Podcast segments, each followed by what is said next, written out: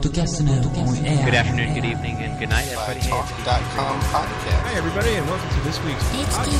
Mike Thanks for listening to Japan Radio. http colon slash slash www.communityplatform.jp slash cell 14 internet radio. Community FM, free paper, mass media, mobile phone, newspaper, community platform. Je muziek die je zelf hebt samengesteld. Deze kwam er niet meer. 7 Days, 7 Weeks Later.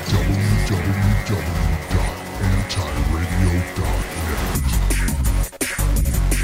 Depois de uma semana de interrupção, prossegue a série de programas dedicados aos podcasts musicais e, em concreto, à utilização de música com ou sem direitos.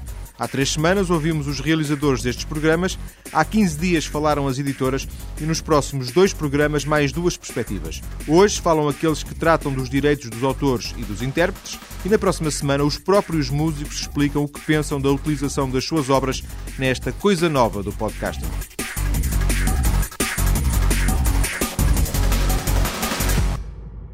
Pedro Osório, administrador da Sociedade Portuguesa de Autores, diz que os realizadores de podcasts devem pedir autorização por cada música que passem nos seus programas e que a SPA está disponível para os ouvir a cada um deles. Devem ter o cuidado de estar autorizados previamente para o material musical que utilizam.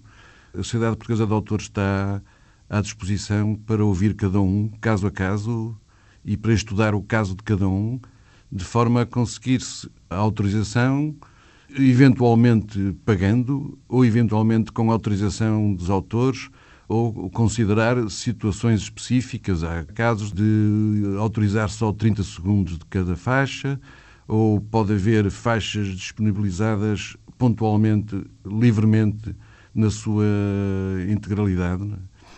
Depende, agora o que é preciso é ver caso a caso, de forma que o, o podcasting, que é uma coisa muito interessante, aliás, sou um apaixonado da internet desde os primeiros tempos. É? E acho que é um meio de difusão e de comunicação fantástico.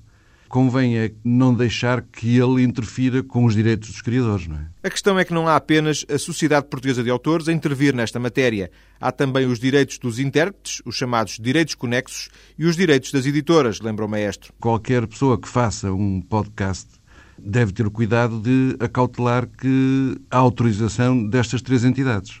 O que tornará mesmo demasiado burocrático, concorda? A burocracia é o mal quando é exagerada e quando é inútil, mas aqui neste caso não é um problema de burocracia, pois se eu quero utilizar um material que está protegido, um material que não é meu, eu tenho que pedir autorização ao dono desse material, parece-me óbvio. Não? Ou seja, a SPA está decidida a não deixar que os realizadores de podcasts fiquem sem resposta, incentivando a uma ética de utilização da internet. Há desde podcasters que são totalmente amadores, até podcasters alguns que estão altamente profissionalizados, já com sponsors, que já movem quantidades de dinheiro já com uma certa importância, tem que se analisar esses casos todos. Portanto, para si não é irrelevante o facto de um, uma pessoa fazer o podcast de uma forma completamente amadora, uh, só por a sua uh, livre, espontânea vontade, sem qualquer uh, fim lucrativo, ou não? Não pode, repare, eu como tantos músicos temos, eu tenho o meu, o meu site na internet eu não posso lá pôr uma imagem, uma fotografia tirada de um sítio qualquer. Não posso e, e, não faço. Tem que ser. Claro que se eu puser lá uma fotografia tirada de uma dessas galerias de fotografias que há na internet, certamente não me vai entrar a polícia em casa. Mas eu não faço isso porque sei que não posso, porque aquilo tem um autor e o autor não permite que seja utilizado. De forma que eu tenho um comportamento ético desde os primeiros tempos da internet. A entidade que em Portugal cobra os direitos dos intérpretes ou executantes, os direitos conexos, é a cooperativa GDA. Miguel Guedes, que é também o vocalista dos Blind Zero, admite alguma incomodidade na abordagem do tema musical. É uma cooperativa sempre complicada, dúbia e umbilical porque de facto eu sou músico, uh, gosto de ver o meu trabalho pá, veiculado pela comunidade, gosto que as pessoas ouçam a minha música, mas também percebo, entendo e, e, e tenho a noção de que uh, há direitos que estão nesta altura a ser completamente violados em relação aos músicos. E falo concretamente dos músicos, poderia falar das classes artísticas, como atores ou bailarinos, uh, mas no caso dos músicos, nomeadamente em relação aos direitos conexos, de facto, uh, esta questão da internet, do peer-to-peer, -peer, é muito complexa e assemelha-se um bocadinho à cópia privada. A cópia privada, no fundo, é uma instituição legal, é reconhecida por lei e é um mecanismo de compensação para os autores, para os produtores de fonogramas, para os artistas, mas a cópia privada implica que- a cópia seja exatamente privada. Ou seja, eu tenho um, compro um CD, copio para ouvir no carro, para ouvir noutro sítio qualquer, mas não implica comercialização. E nem implica também uma desvantagem para o mercado, para que outra pessoa possa comprar ou não o CD em questão. No caso do peer-to-peer e dessas coisas do digital das partilhas de fecheiros, por um lado há uma coisa que é positiva de facto, que é a troca de informação. E a informação, é, muitas vezes, as pessoas acabam por comprar depois o disco, depois de ouvirem a, a música na, na- na internet, depois de ouvirem uma música. Eh, no entanto, há um lado eh, extremamente negativo, que tem a ver com os artistas e com os autores não receberem, e também os produtores, mas no, caso, no meu caso mais particular dos artistas e dos autores, não receberem um tostão, como costuma dizer, por essas obras. E se há músicos que até incentivam a que a sua música seja passada na internet, Miguel Guedes, da GDA, diz que o mais importante é garantir os direitos dos diversos elementos desta triangulação da música. Não deixa de ser uma perspectiva romântica, mas parece-me um pouco crível. Quer dizer, quando falamos do webcasting, quando falamos de uma emissão da internet, passar música na rádio, falamos de pessoas que têm que pagar direitos. Evidentemente que podem dizer, ok, não estou a ganhar nada com isto, estou apenas a divulgar. Porventura terá que haver alguma contemplação perante isso, e quando digo contemplação, não digo eh, algum tipo de disfarce das coisas, quer dizer, alguma legislação que possa contemplar esses casos onde não há, no fundo, onde há uma gratuitidade, tanto da oferta como da procura. Eh, mas a verdade é que não nos podemos esquecer que a pessoa que o faz gratuitamente, com o intuito de divulgar, não pode antecipar o comportamento da pessoa que está a ouvir. E a pessoa que está a ouvir pode gravar. A pessoa que está a ouvir pode depois utilizar a música. E, portanto, nesse sentido, acaba por ser depois o reverso da medalha e o efeito pernicioso. Estamos todos de bem, a pessoa que está a divulgar está a fazê-lo gratuitamente, os músicos que lá estão estão a ser divulgados estão a dar a sua divulgação, mas ninguém sabe o que é que o receptor faz com a música. Portanto, isso teria necessariamente ter um enquadramento, nomeadamente na perspectiva de que quem estivesse a ouvir não pudesse gravar. O dirigente da cooperativa GDA acha que alguma permissividade ou até fascínio dos músicos relativamente à internet é sempre um caminho de curto prazo. O artista tem, eh, ao abrigo de, inclusivamente a lei de 50 de 2004, o direito exclusivo de colocar conteúdos na net. Portanto, se não houver nenhuma, nenhuma obrigatoriedade com alguma editora, o artista pode colocar, eh, gravar e, e pôr o que quiser na net, como é evidente. Agora, esse tipo de incentivo, nesse tipo de condicionalismos, sem que sejam reservados os direitos de autor e os direitos de interpretação e de execução, no fundo, da matéria-prima daquilo que está a passar. Porque uma rádio não vive sem música. Vamos, eh, mesmo uma rádio informativa, vamos supor o que é uma rádio que passa música e de repente desligar o botão. Ficávamos a zero. Imaginemos o que é uma discoteca a passar música e de repente desligar-se a música. Há essencialidades à própria atividade económica das instituições e das empresas, das atividades económicas. A música, por vezes, é absolutamente essencial. Imaginamos um call center também. Um call center, hoje em dia, se não tiver música, a pessoa desliga ao fim de 10 minutos. Portanto, a, música é, de facto, essencial em muitas atividades e está a ser absolutamente menosprezada. No caso da gratuidade de algum tipo de webcast, parece-me que poderá haver algumas afinações a fazer, mas os artistas tanto como a indústria, mas também os artistas devem perceber, isto é uma opinião pessoal como é evidente, que o futuro, eh, tendo em conta a crise de venda de CDs, de uma indústria eh, que está a morrer e a readaptar-se a um novo contexto digital, o futuro passa necessariamente pelos direitos dos artistas.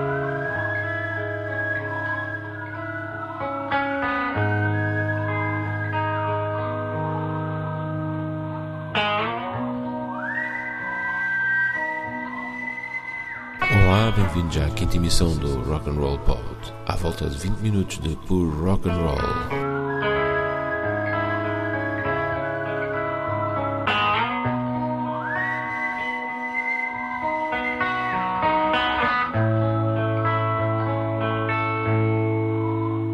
I love you, pumpkin. I love you, honey bunny.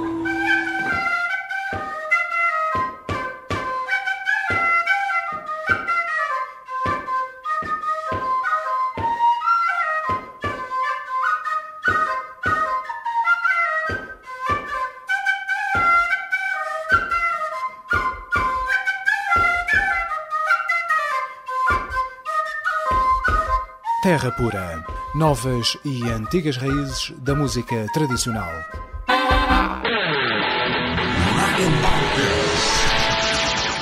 Bem-vindo à terceira sessão Música com Ash, Arctic Monkeys, ainda UB40 e Living Color nas primeiras. Fiquem bem.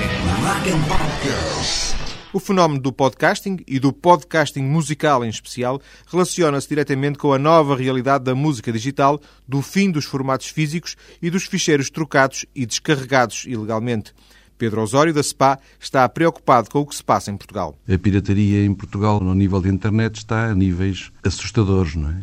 Está a dar, talvez, a principal contribuição a uma crise grave do mercado da música portuguesa. Se Pedro Osório está preocupado, Miguel Guedes ainda mais. Os problemas são genéricos, mas agravam-se por cá. Fala-se mais em Portugal neste momento, porque de facto os países, de, de, de, sobretudo da Europa do Sul, têm uma resistência muito maior, os utilizadores de música, em pagar o, o, o devido aos artistas. Que no fundo não é mais do que a justeza, o pagamento, não é um pagamento aleatório, é um pagamento, desde logo, que decorre da lei e decorre da justeza de haver uma criação artística, de haver uma autoria, de haver uma interpretação e que, diabo, é, é absolutamente lamentável que Portugal, nesta altura, esteja ainda, também neste campo, atrasadíssimo em relação, por exemplo, à Espanha ou à Inglaterra, onde os direitos conexos são cobrados desde 70, por exemplo. Para resolver alguns destes problemas, só apostando na cobrança dos direitos, insiste Miguel Guedes. De repente, a internet trouxe-nos um mundo vasto. É? O mundo, nós pensávamos que o mundo era assim, sabíamos que ele era grande, mas agora o mundo vasto aproximou-se de nós ao acesso de um clique.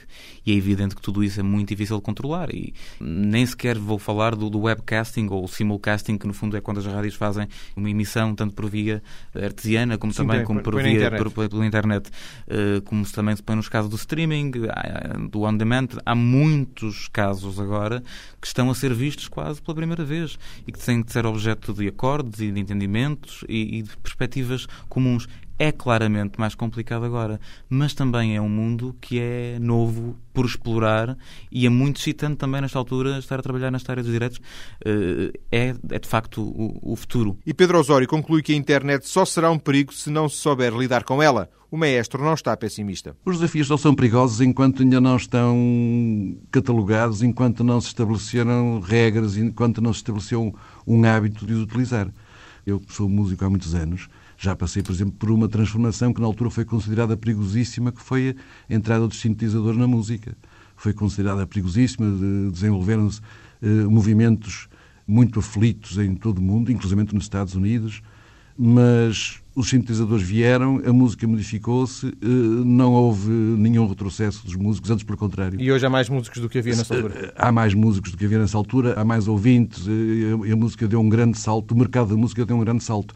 Passou por, por alguns anos de habituação e de transformação para se integrar nas novas tecnologias e pronto, e a coisa passou. Nós estamos agora ao nível do comércio digital à distância, portanto, através da internet, e não só, telemóveis é outro sistema, e outros sistemas possivelmente virão. Eh, estamos a atravessar um momento de adaptação, logicamente que é um momento que é um bocado perturbador e um bocado e que está perturbado. Mas isto vai estabilizar dentro de pouco tempo e eu acredito que isto será um salto em frente muito importante para todos.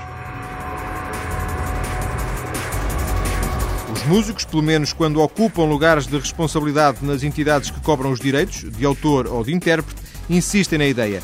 Música na internet e podcasts com música, sim senhor, mas só com autorização e devidamente legalizados. A atenção dos podcasters portugueses.